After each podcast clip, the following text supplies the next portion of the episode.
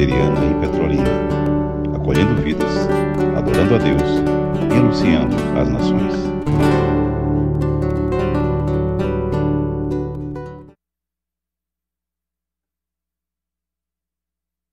Alegrei-me quando me disseram: Vamos à casa do Senhor.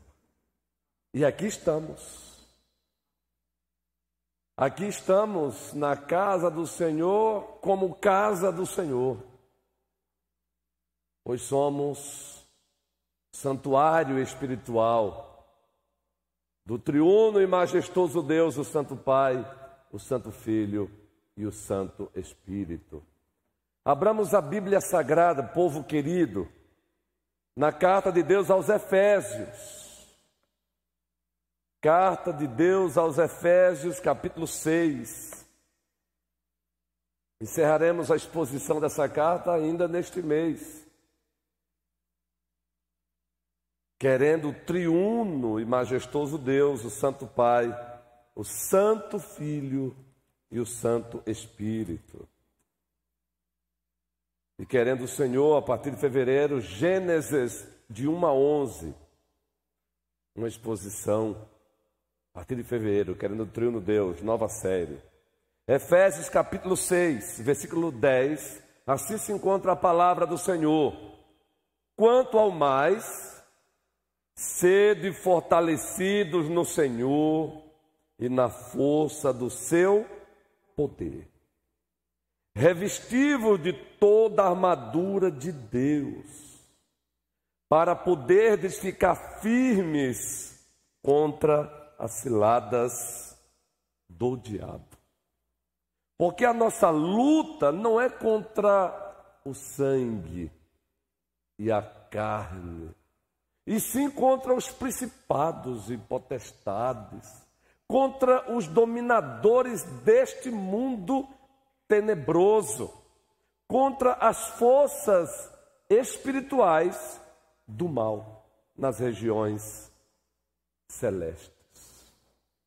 E o texto prossegue: Portanto, tomai toda a armadura de Deus, para que possais resistir no dia mal. E depois de ter desvencido tudo, permanecer inabaláveis. Por enquanto, só até aí mesmo. Por enquanto, é claro. Igreja do Deus vivo, coluna e baluarte da verdade. Se pedíssemos para que os irmãos aqui relembrassem o sermão que pregamos aqui há oito dias, pregamos a partir deste púlpito, creio que os irmãos citariam logo de início o tema, a igreja sob, sobre ataque. Creio também que os irmãos relembrariam, citariam também a verdade de que nós não estamos vivendo a vida cristã num parque de diversão, muito menos numa colônia de férias. A vida cristã ela é vivida num campo de batalha. A vida cristã é vivida numa arena na qual existem lutas sem tréguas. E também baseado no capítulo 6 da carta de Deus aos Efésios, a partir do versículo 10, os amados irmãos também relembrariam os três pontos do sermão que aqui pregamos. O primeiro é que nesse campo de batalha existem as ciladas do diabo. Citamos aqui, trabalhamos isso aqui. Segundo, é que as ciladas do diabo são executadas, são manuseadas por uma hierarquia do mal. Está lá no texto. E com certeza os irmãos não deixariam pela metade, citariam também aqui o terceiro ponto do sermão. E o terceiro ponto do sermão é este: a hierarquia do mal provoca o dia mal. Assim também alguns irmãos pediriam para que não deixássemos de citar a conclusão do sermão, e a conclusão foi esta: não ousemos lutar nessa batalha sem a força e o poder de Deus. Um outro levantaria a mão e diria: Pastor, tem mais. O Senhor disse também, o Senhor nos fez também lembrar de que não devemos lutar nesse campo de batalha sem a armadura de Deus. De fato, assim concluímos o sermão. Que a partir deste púlpito pregamos, que deste púlpito anunciamos.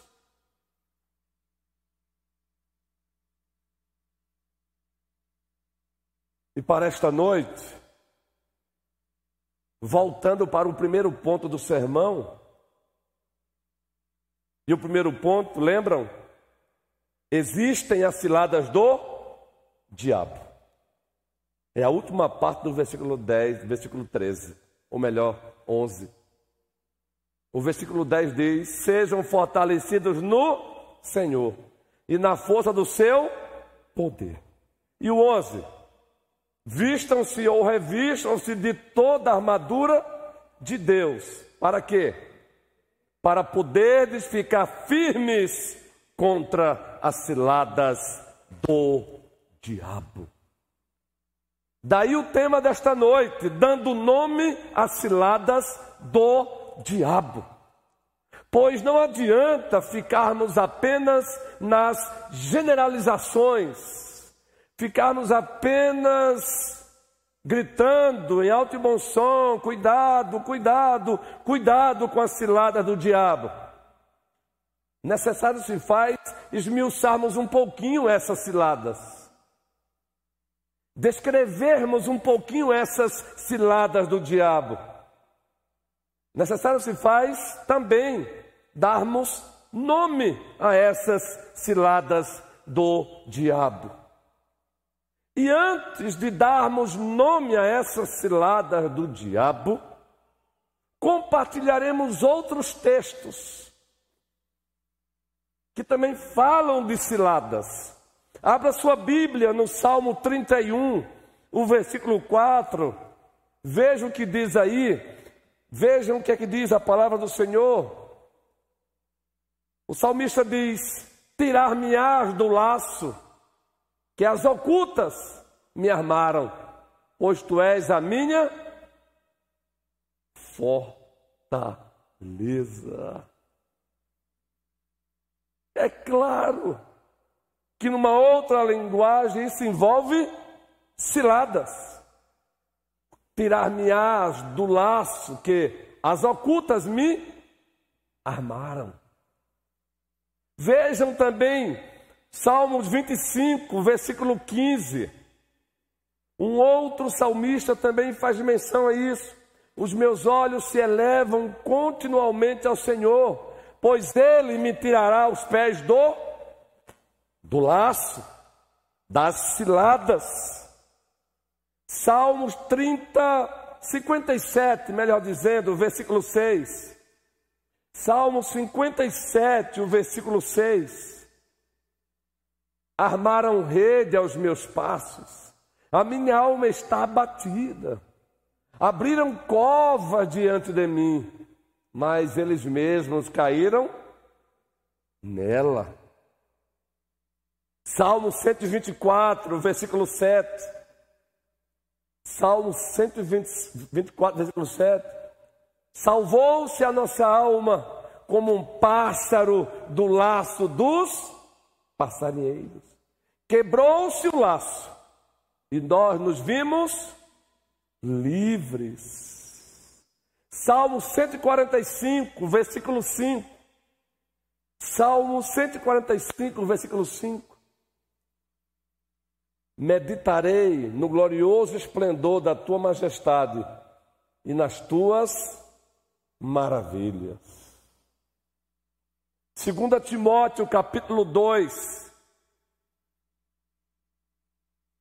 o versículo 26. Deixe-me só olhar se eu não escrevi aqui o número a mais. 2 Timóteo capítulo 2, o versículo 26. É isso mesmo. Segunda carta a Timóteo, capítulo 2, versículo 26. Mas também o retorno à sensatez, livrando-se ele dos laços de quem? Do diabo, tendo sido feitos cativos por ele, para cumprirem a sua vontade. Eu gostaria de repetir esse, a leitura desse texto, 2 Timóteo, capítulo 2, mas voltando um pouquinho. O versículo 14 diz assim: Recomenda estas coisas, dizendo ao jovem pastor Timóteo: Dá testemunho solene a todos perante Deus, para que evitem contendas de palavras que para nada aproveitam, exceto para a subversão dos ouvintes. Adianta para o versículo 24. Aí o texto, o versículo vai ficar bem fácil compreender. O 24. Ora, é necessário que o servo do Senhor não viva a contender e sim deve ser brando para com todos, ato para instruir, paciente. O 25. Disciplinando com mansidão os que se opõem, na expectativa de que Deus lhe conceda não só o arrependimento para conhecerem plenamente a verdade, aí sim agora o 26, mas também o retorno à sensatez, livrando-se eles dos laços de quem? Do diabo, tendo sido feitos cativos por ele para cumprirem a sua vontade. Citamos esses versículos para mostrar que, tanto no Antigo Testamento como no Novo Testamento, a ideia de ciladas do diabo permeiam as Escrituras. Tanto no Antigo Testamento, muito especialmente no Novo Testamento, em virtude da progressividade da revelação. Então, os laços do diabo, como já dissemos aqui há oito dias, existem. E existem porque o diabo existe. Ele é um ser angelical, caído, rebelado, executados por sua por seu exército do mal executado pela hierarquia do mal, como já citamos aqui há oito dias.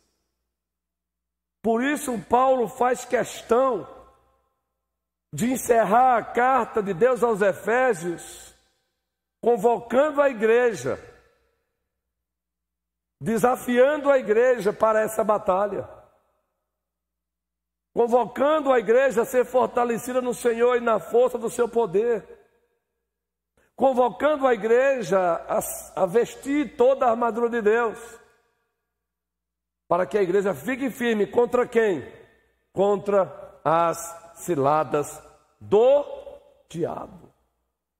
O que nos chama atenção que a partir do versículo 14, não vamos ler aqui agora não, 15, Paulo passa a descrever as peças da armadura de Deus. E uma dessas peças é a fé. Paulo diz assim: tomem também o que? O escudo da fé. Observe o que diz o texto.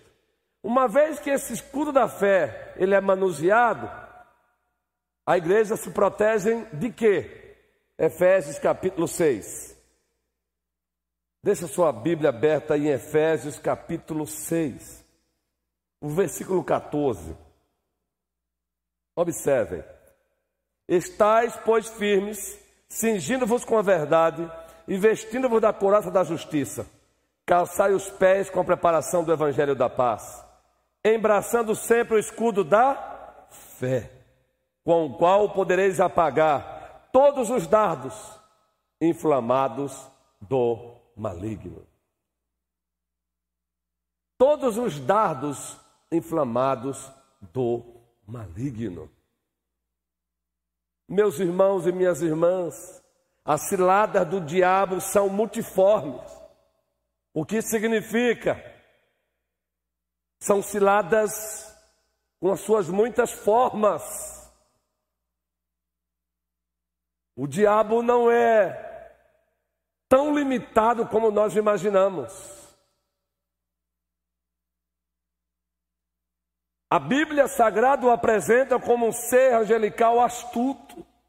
Ele usa os seus métodos, ele tem as suas estratégias, os seus expedientes. Então, as ciladas do diabo, elas são multiformes. Foi por essa razão, ou em virtude disso, que na segunda carta aos Coríntios, o capítulo 11, no versículo 14, Paulo disse: E não é de estranhar que o próprio diabo ou Satanás se transforme em anjo de luz, para falar da sua multiforme. Ele se transforma em anjo de luz. No mesmo texto, ele diz: e os seus ministros, aqueles que estão a serviço dele, também se transformam em ministros da justiça. E muitas vezes ficamos achando que o diabo é um ser, é um inimigo de uma estratégia só, nos enganamos é o inimigo de uma face só, nos enganamos. Quando o próprio Deus nos alerta dizendo que ele tem a capacidade, o diabo, de se transformar em anjo de luz, o nosso Deus resumiu tudo o que o diabo é capaz de fazer. O diabo é capaz de usar as suas multiformes estratégias. Multiformes estratégias. meus irmãos e minhas irmãs em Cristo Jesus. Além das ciladas do diabo serem multiformes, terem as suas diversas formas, ainda tem as suas áreas e as suas estratégias. E queremos citar aqui algumas áreas atacadas pelo diabo. algumas áreas atacadas pelo diabo. A primeira, e aqui nós temos gente aqui da área, não é Narielle?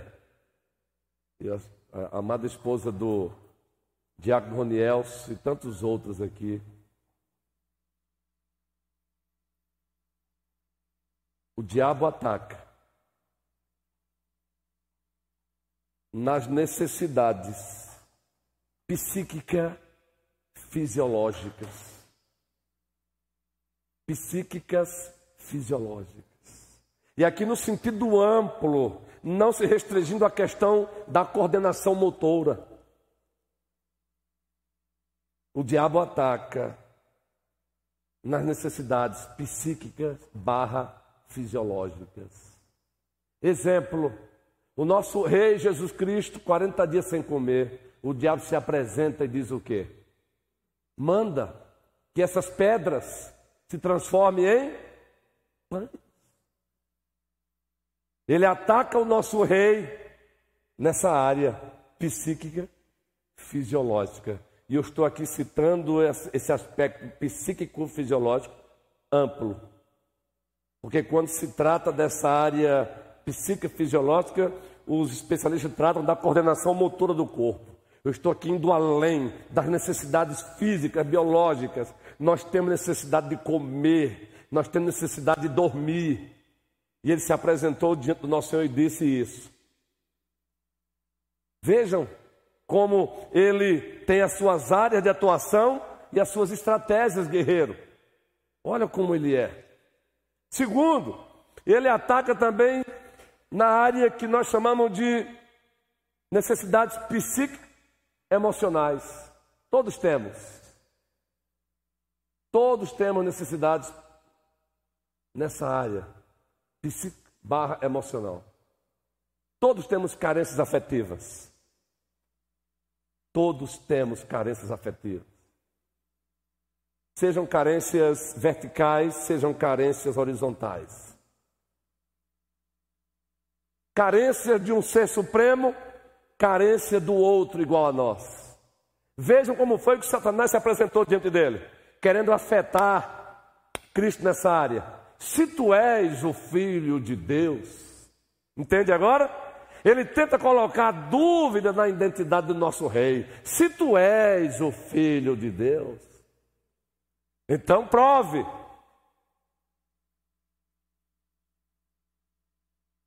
O diabo também ataca na área que nós chamamos de necessidade psíquica barra social, sociológica. Ninguém foi feito para viver como uma ilha.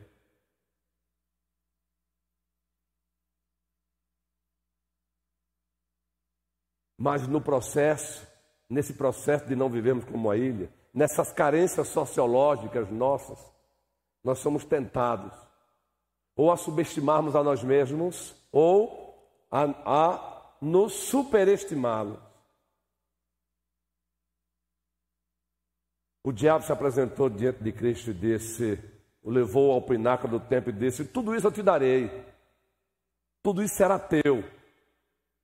Tu terás a atenção de todos. A ideia é essa. Qual foi a resposta de Cristo? Qual foi a resposta de Cristo?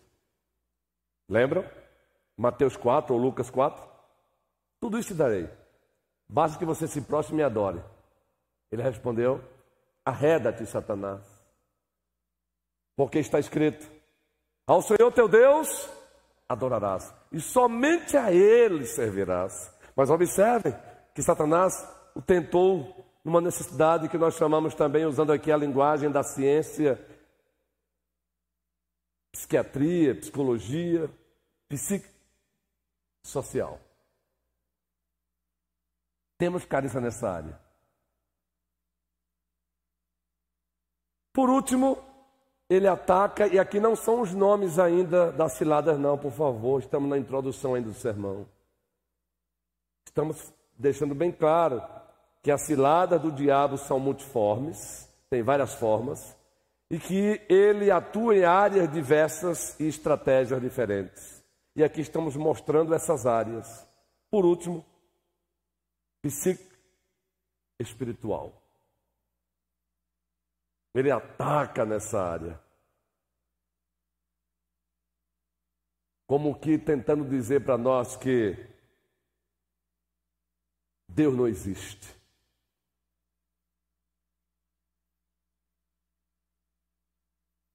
Como que tentando dizer para nós, reverberando a tentação lá de Gênesis 3. Foi assim que Deus disse?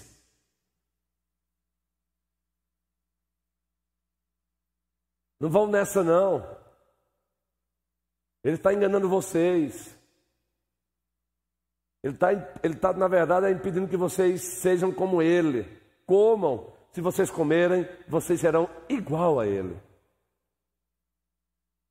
Voltando para Cristo, quando ele disse: Atira-te. Lembram? Joga-te daí. Pois está escrito, o diabo também cita a escritura, viu gente? Aos, Deus, aos teus anjos dará ordem a teu respeito para que te guardem. Preste bem atenção, o diabo também conhece a Bíblia de Gênesis a Apocalipse e conhece muitas vezes mais do que nós mesmos. Ele só não pratica, ele só não leva ela a sério, mas ele conhece muito mais do que você. Ele cita a Bíblia para o próprio Cristo, o Rei, aquele que é a palavra encarnada. Está escrito a teu respeito. Aos anjos ordens foram dadas para te guardar. Aí Cristo responde como? Não tentarás. Está escrito: não tentarás ao Senhor teu Deus. Então, meus irmãos, essas ciladas do diabo, que são elas existem, são multiformes, e elas são executadas em áreas diferentes, em estratégias diferentes. E as áreas, algumas delas são essas: necessidades psíquicas barra fisiológicas, comida, bebida, indumentárias. Necessidades psíquicas barra emocionais. Necessidades psíquicas barra sociais ou sociológicas Necessidades psíquicas barra espirituais. Agora preste bem atenção. Dentro dessas necessidades espirituais, e aqui vamos nos ater a esse ponto, tem a questão da necessidade psíquica, intelectual barra verdade. Necessidades psíquicas, intelectuais barra verdade. E queremos nos ater a esse pontinho aí apenas. As ciladas do diabo, usando essa, atacando nessa área das necessidades psíquicas, barra intelectuais, barra verdade. Em João capítulo 8, versículo 44, Cristo apresentou ele como pai da mentira. Dissemos há pouco que Paulo disse que ele tem a capacidade de se transformar em anjo de luz. Então, se tem alguém que sabe enganar, é o diabo. Se tem alguém que sabe ludibriar, é o diabo. Se tem alguém que sabe pegar a mentira e vesti-la com a roupagem bonita e apresentá-la como se verdade fosse, é o diabo.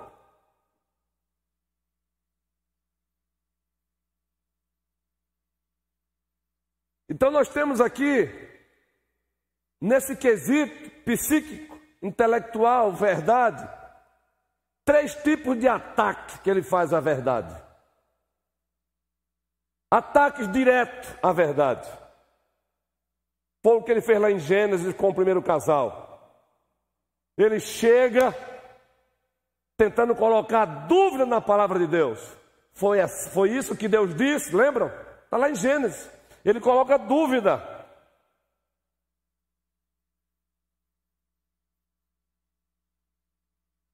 Ele leva o casal, além da dúvida, à negação da palavra.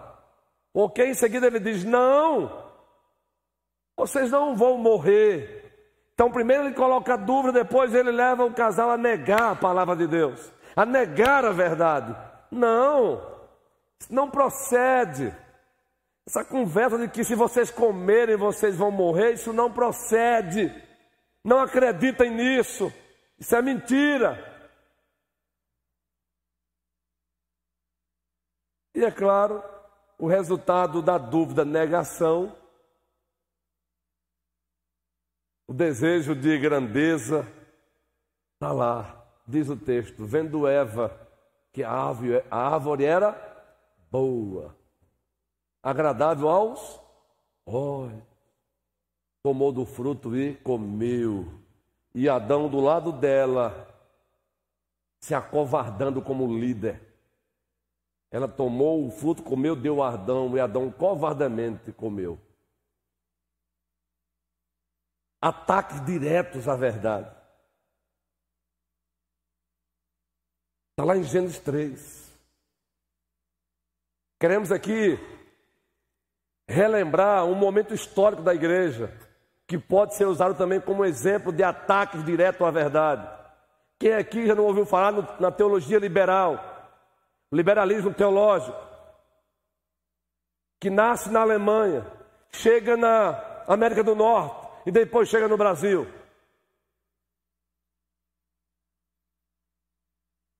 Resumindo, a teologia liberal ou o cristianismo liberal Jesus Cristo não foi concebido milagrosamente no ventre de Maria. Jesus Cristo não é plenamente Deus, plenamente homem. Morte vicária, não. Ou seja, os teólogos da, da Alemanha, somado com os teólogos da América do Norte, adeptos dessa teologia, tiraram o sobrenatural do cristianismo. Ataques diretos. Está aí, os livros de história da igreja dizem isso, falam sobre isso. E não foram poucas as igrejas que tombaram, Carlos, tombaram, cederam. A Europa hoje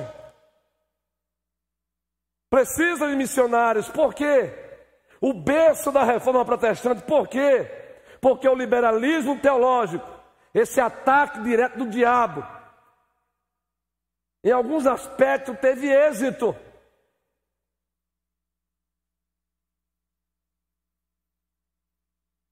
Na Alemanha, de Martinho Lutero, a Inglaterra, dos nossos pais reformados puritanos, Escócia, a terra do presbiterianismo, John Knox, Irlanda, as Ilhas Britânicas, os Países Baixos, que é a Holanda. Vejam a situação desses países hoje e das igrejas que lá estão. Tem igreja do Senhor lá? Tem. Mas não com aquela força que deveria ter. Por que não mais? Porque o liberalismo teológico, esse arroto do diabo, chegou, encontrou a igreja com a sua imunidade teológica espiritual baixa, entrou, infeccionou a igreja e muitas igrejas locais morreram, guerreiro, como tu sabes. Ataque direto. Existem os ataques indiretos. Segundo, ataques indiretos à verdade. Como se dá esses ataques indiretos? E aqui nós temos a cilada do diabo. Através da subtração da verdade ou da adição. O diabo é estrategista. Quando ele percebe que o ataque direto passou, não está mais funcionando, ele usa o ataque indireto. Ele tenta, ele leva a igreja, ele tenta a igreja a subtrair alguma coisa da fé bíblica, histórica. Pois se uma verdade importante é subtraída, a verdade deixa de ser a verdade. Ou ele adiciona alguma coisa. Ou ele subtrai, ou ele adiciona. Quer ver um exemplo? A igreja antiga, alguns se apresentaram e disseram: Ele é plenamente homem, se referindo a Jesus Cristo, mas ele não é plenamente Deus. Outros disseram: Ele é plenamente Deus, mas ele não é plenamente homem. Foi a partir desses embates que os servos de Deus se reuniram para combater heresias que pintavam um Cristo que não era o Cristo da Bíblia, que surgiram os credos. O credo de Calcedônia, por exemplo, credo de Niceia, o credo de Atanásio. Esses servos de Deus se reuniram para confrontar essas heresias, esses ataques indiretos do diabo. Vejam, os hereges da igreja antiga eles não negavam abertamente Jesus Cristo, eles subtraíam alguma coisa de Jesus Cristo, entenderam, gente? Ou eles adicionavam alguma coisa a Jesus Cristo. É por isso que muitos acabam sendo enganados. Primeiro dissemos, falamos dos ataques diretos. Segundo, os ataques indiretos, subtração ou adição. E terceiro, e aqui onde vamos dar nome às ciladas contemporâneas do diabo: ataques dissimulados à verdade. Se os ataques diretos, precisamos tomar cuidado com eles. Se precisamos tomar cuidado com os ataques indiretos, muito mais com os ataques dissimulados à verdade. Essa aqui é é uma área mais perigosa. Os ataques dissimulados da verdade. Ah, meus irmãos. 1 Pedro capítulo 2, por favor, veja esse texto aí. E aqui a cilada do diabo vai ganhar nome agora, dessa nossa contemporaneidade. Primeira, segunda Pedro, melhor dizendo, capítulo 2. A segunda carta de Pedro, capítulo 2. Observe primeiro esse texto aí. Assim como no meio do povo surgiram falsos profetas, assim também haverá entre vós falsos mestres, os quais introduzirão como? Dissimuladamente heresias destruidoras, até o ponto de renegarem o soberano Senhor que os resgatou, trazendo sobre si mesmos repentina destruição. Heresia, olha, se introduziram dissimuladamente. Agora Judas, Judas, o Judas é um capítulo só. Apenas como citação para a partir desses textos aí, nos quais encontramos a palavrinha dissimulação, dissimulados, vamos trabalhar esse terceiro ponto ataques, ataques dissimulados à verdade. Vejam, Judas. Assim se encontra o texto de Judas. Pode adiantar aí para o versículo 4, por favor. Pois certos indivíduos se introduziram como? Com dissimulação, os quais desde muito foram antecipadamente pronunciados para esta condenação homens ímpios que transformam em libertinagem a graça de nosso Deus e negam o nosso único soberano e Senhor, Jesus Cristo. Perceberam aí? A harmonia, segundo Pedro capítulo 2, Judas, o único capítulo, versículo 4. Perceberam a palavrinha dissimulação? E esse é o terceiro ponto do sermão ataques dissimulados à verdade. E está lá, em, nesse nosso século 21, é onde temos mais visto cristãos sendo seduzidos. Esses ataques dissimulados do diabo têm derrubado muito cristão, têm desmontado muitas igrejas, têm deixado muitas igrejas atordoadas. Como acontece isso hoje? Dando nome a essas ciladas. Já ouviram falar no. Já ouviram falar na ressignificação da fé cristã? Ressignificação da fé cristã? Pois é, está aí. A igreja no Brasil hoje está sendo chamada a ressignificar a sua fé. O que é isso, pastor? Ressignificar a fé. Vou dar um exemplo aqui agora. É usar os mesmos vocábulos da fé com outros significados, simples assim. Os hereges de hoje, eles não querem que a igreja abandone o seu vocabulário. Não, continue falando de ortodoxia, continue usando a expressão fé, mas a proposta é fé tem um outro significado. Inferno tem um outro significado. Céu tem um outro significado. Isso é o que nós queremos dizer com ressignificação da fé. É a estratégia de usar os mesmos vocábulos da fé cristã, bíblica, ortodoxa, mas com significados que não tem nada a ver com os verdadeiros significados. E está aí uma área onde muitas igrejas estão atordoadas. Algumas igrejas estão reféns dessa, dessa estratégia, ressignificação da fé.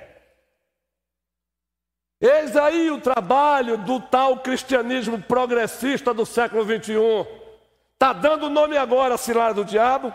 Está aí uma das ciladas do diabo, o tal cristianismo progressista. Nós não vamos ficar aqui deste púlpito aqui pregando apenas no aspecto generalizado, com medo de ofender alguém. Não, nós não estamos aqui para ofender ninguém, mas a verdade de Deus em amor tem que ser anunciada. Cristo disse: ninguém pode ir contra a verdade a não ser a favor da verdade. E foi o próprio Cristo que disse: Eu sou o caminho, a verdade e a vida. Anote aí, cuidado com esse cristianismo progressista. É uma versão do cristianismo liberal. Cuidado. É esse cristianismo progressista que está chamando a igreja para ressignificar a família. Não, família, beleza. Mas quem disse que não pode ter versões diferentes de família? Qual o problema? Quem disse que não pode ter família diferente? Qual é o problema de sexo antes do casamento? Ou extraconjugal?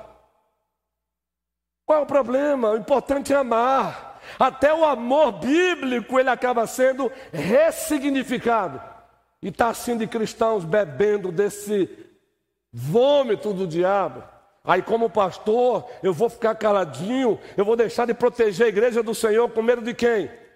De perseguição? Cristo disse: todo aquele que quer seguir a Cristo piedosamente, vai acontecer o que com ele? Sofrerá perseguição? Eu creio que não vai ser desta amada igreja. Grave isso.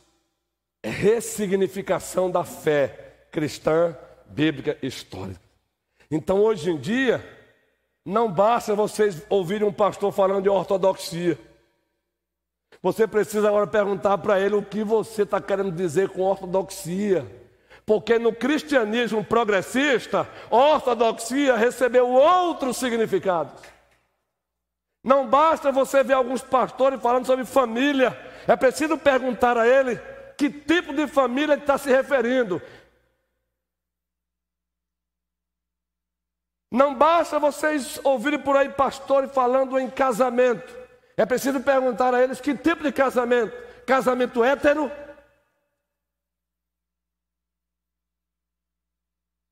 Eu quero que vocês entendam, grave essa palavrinha.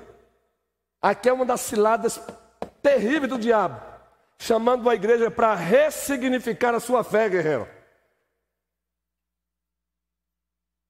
E aí a proposta é: usem o mesmo vocabulário, mas entendam, estamos no século 21, o significado é outro. Aí daí, você tem o que já dissemos, o cristianismo progressista, cilada do diabo, cavalo de Troia na igreja. Cristianismo liberal é um pouco mais antigo, mas continua aí. Observe esse agora. E aqui com muito respeito e carinho por aqueles que estão sendo enganados. Aqui com muito carinho. O objetivo aqui não é maltratar, é libertar. Cristo disse: Conhecereis a verdade, e a verdade vos libertará. Cuidado com esse tipo de cristianismo que eu vou citar agora. Ele é irmão do cristianismo progressista. Agora tem um tal de cristianismo versão manifesto comunista de Karl Marx. Um cristianismo versão Karl Marx. Cuidado. O nosso cristianismo é versão Cristo Jesus, o crucificado, o rei que morreu e ressuscitou. O nosso cristianismo tem nada a ver com manifesto comunista. Não tem nada a ver com marxismo cultural. Marxismo cultural e fé cristã não tem diálogo. Pastor, a noiva é de Cristo, ela deve ser protegida. Vocês são de Cristo e vocês devem ser protegidos desse cristianismo progressista, desse cristianismo marxista, cultural, tem que ser protegida. E aqui não tem nada a ver com política partidária, tem a ver com a verdade de Deus. A igreja do Senhor está sendo aí pisada esmagada por esse tal marxismo cultural, que no devido tempo vamos dar um estudo sobre isso aqui. Cristianismo psicologizado, e aqui com todo respeito aos as, a linda, os lindos profissionais da área, não tem nada a ver aqui, não é acusação a eles. mas um cristianismo psicologizado, que não há mais pecado. Tudo agora é trauma, tudo agora o cara ofendeu o outro, não é porque está passando por um problema. Então ele agora é vítima, ele não é mais réu do pecado cometido. É o cristianismo psicologizado, é o cristianismo hedonizado, é o cristianismo que tem o prazer como fim em si mesmo, e o cristianismo sincrético. É o cristianismo onde um pouquinho de cada religião na mesma panela. E todo mundo dizendo amém e aleluia. Não. Só existe um cristianismo verdadeiro. E esse cristianismo verdadeiro tem um Cristo verdadeiro. E esse Cristo verdadeiro é o Cristo crucificado. Esse Cristo crucificado não tem nada a ver com Karl Marx. Não tem nada a ver com Antônio Gramsci. Não tem nada a ver com o marxismo cultural. O cristianismo que nós confessamos está acima de direita e de esquerda. Por isso tem autoridade para confrontar, seja gente de direita ou de esquerda. Por isso tem autoridade para confrontar, seja prefeito, seja presidente. O cristianismo não está preso a nenhuma ideologia. Louvado seja o Senhor Jesus Cristo. A nenhuma ideologia. A igreja do Senhor jamais vai ser cobaia de ideologias anti-Deus. O Senhor da igreja é Jesus Cristo. O Rei da igreja é Jesus Cristo. O Salvador da igreja é Jesus Cristo. E o futuro da igreja já foi garantido por Jesus Cristo. Portanto, que o Senhor nos abençoe, hoje e sempre. Essas são, essa é a principal cilada do diabo, ressignificação da fé. Os mesmos vocábulos outros significados e que gera esse tipo de cristianismo progressista, liberal, marxista, cultural. Se você, porventura, se encontra já ludibriado por isso, aqui é uma expressão de amor para contigo. Você não está sendo aqui espancado, mas está sendo aqui protegido. E para a glória de Deus. Somente com e no poder do triuno Deus podemos ficar firmes contra a cilada do diabo. Efésios 6,10. Somente com a armadura do triuno Deus podemos resistir no dia mal. Está lá, Efésios 6, 13. E somente com toda oração e súplica podemos lutar nessa luta. Efésios 6, 24. E continuaremos para a glória de Deus e para o nosso bem. Em o nome de Jesus Cristo. Amém.